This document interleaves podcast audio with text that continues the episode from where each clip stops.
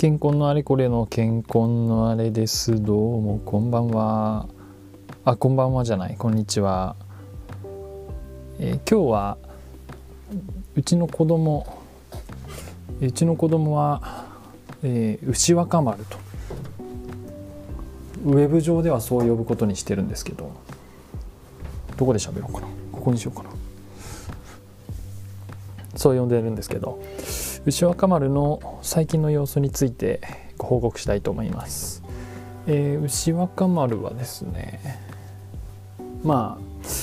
えー、まあ生まれた時の報告もしてるからいいんだよね。もうすぐ1歳になります。で最近はあのハイハイを最近って言ってもいつからかな？2ヶ月前ぐらいからかな？ハイハイしてすごい速いです。高速ハイハイですね。いわゆる高這いっていうみたいですけどお尻をこう上げて膝をつかないハイハイが得意であのものすごい速さでですね。あんまりあの、えーと、食材を入れてる戸棚とかあと一番下に冷蔵庫の一番下にある冷凍庫ああいう手に届くところで、えー、めったに開かない扉が開いてる瞬間を見つけるとバーッとやってきて中身を見せてくれという感じで寄ってきます。それでですねまああと喋りますね。喋るって言っても言葉は理解できないですけど彼が何彼って何て言ってるか分かんないですけどあの何か言ってます。わーわー言ってます。そんな感じで最近ここほんと数日なんですけどあの一歩二歩歩くようになりました。あまず捕まり立ちはもうできる状態であと捕まらずに二足起立要は立つっていう状態もできる。ってとこだったんですけど捕まらずに歩くっていうのはできなかったんですけど最近に一歩二歩歩くようになったんですよ。でそれが面白くて歩く時の条件っていうかあの何ていうかパターンが決まっていってあの手に何かを持っている時に歩くんですね、まあ、23歩歩いてそれ以上は継続して歩けないんですけど手に持ってる時しか歩かないんです。なんでかなと思って観察してると当然そうなんです。あの両手がフリーな時はハイハイした方が早いんですよ。慣れてるしスピードも速いし楽なのかどうかちょっと分かんないけどあれねハイハイって自分でやろうと思ったら結構疲れますよね。あの多分全身のエネルギーエネルギーコスト的にはあのコスパが悪いと思うんですけどハイハイは。でもまあ二足歩行をまだ習得していないのであの手がフリーの時にはハイハイの方がまあ今のところ楽なんでしょうね。でも手に荷物を持ってるとハイハイできないじゃないですか。そういう時に手に何かを持った状態で、えー、あそこに行きたいなと思った時に23歩歩いてみるんですね。これ分かります？人類の進化の歴史じゃないですか。二足歩行を獲得したことで道具を持って歩けるようになったんですよね。我々は猿から人に進化する流れで。うわ人類だと思って非常に感動をしましたですね。あのそういうあの何て言うんでしょうか。この成長に人類の歴史を感じながら、えー、親をやっております。楽しいです。それと最近あった話はですねちょっとツイッターでもつぶやいたんですがあのうちの子は夜泣きが激しいんですね。えー、23時間に1回ずつ夜起きて泣くんですよ。それがねもうずっと半年ぐらい続いててしんどいなと思っていい加減ちょっとなんか学術的なねいろんなこと書いてあるんですよウェブで見ると。あの記事が。なんかいろいろ書いてあるんですよ。でで大体最後にはまああの子供のそれぞれなんで誰にでも適用できるとは限らないとかね効果は人それぞれですがとか書いてあってねなんだよみたいなね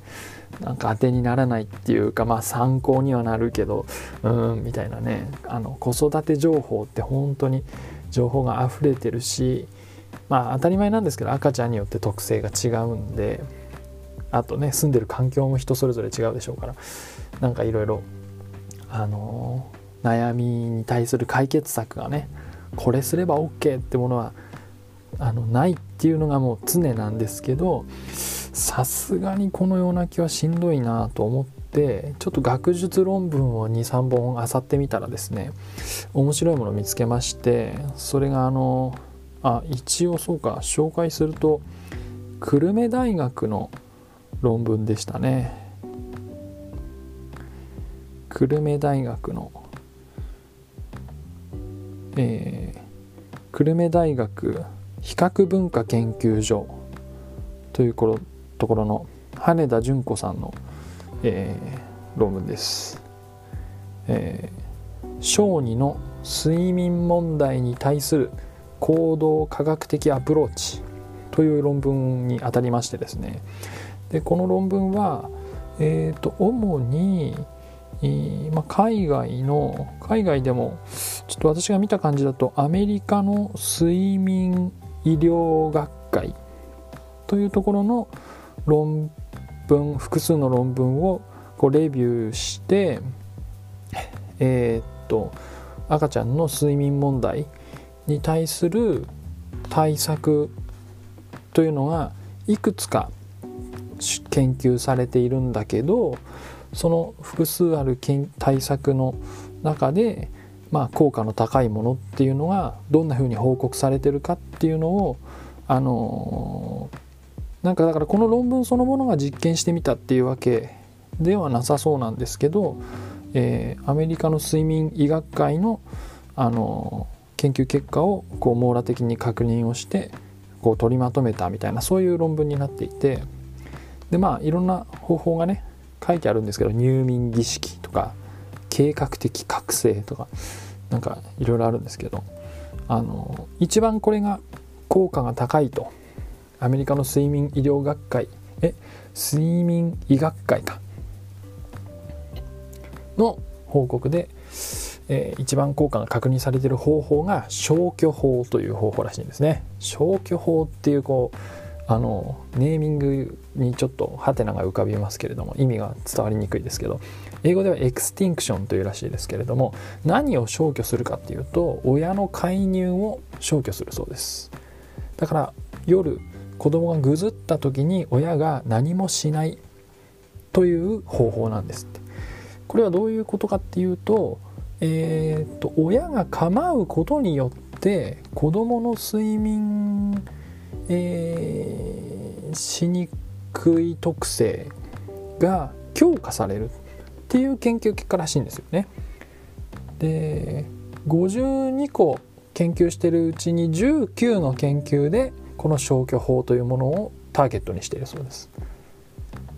19の研究まあ消去法に関する19の研究のうち17で明らかな効果が認められたそうです。要は泣いてる子供をほっとけっていうことですねそれが消去法です。親が構うということを親の介入を消去するっていう。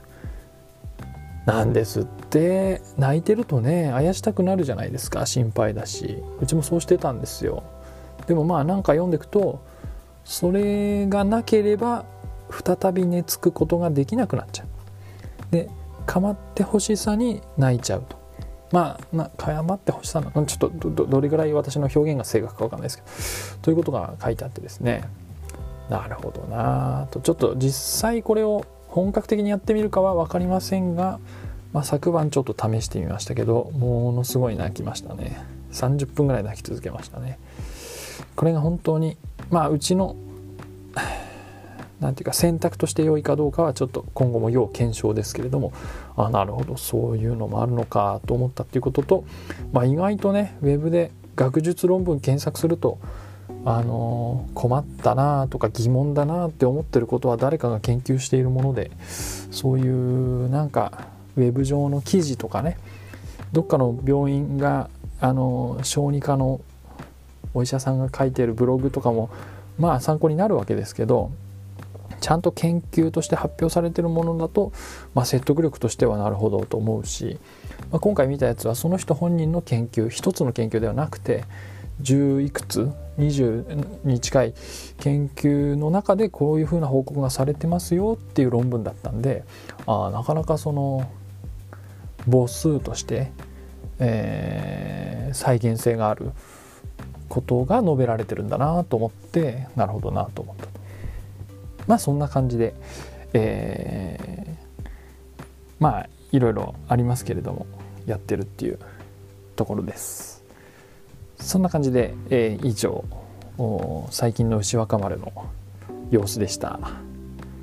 以上最後まで聞いていただきありがとうございました。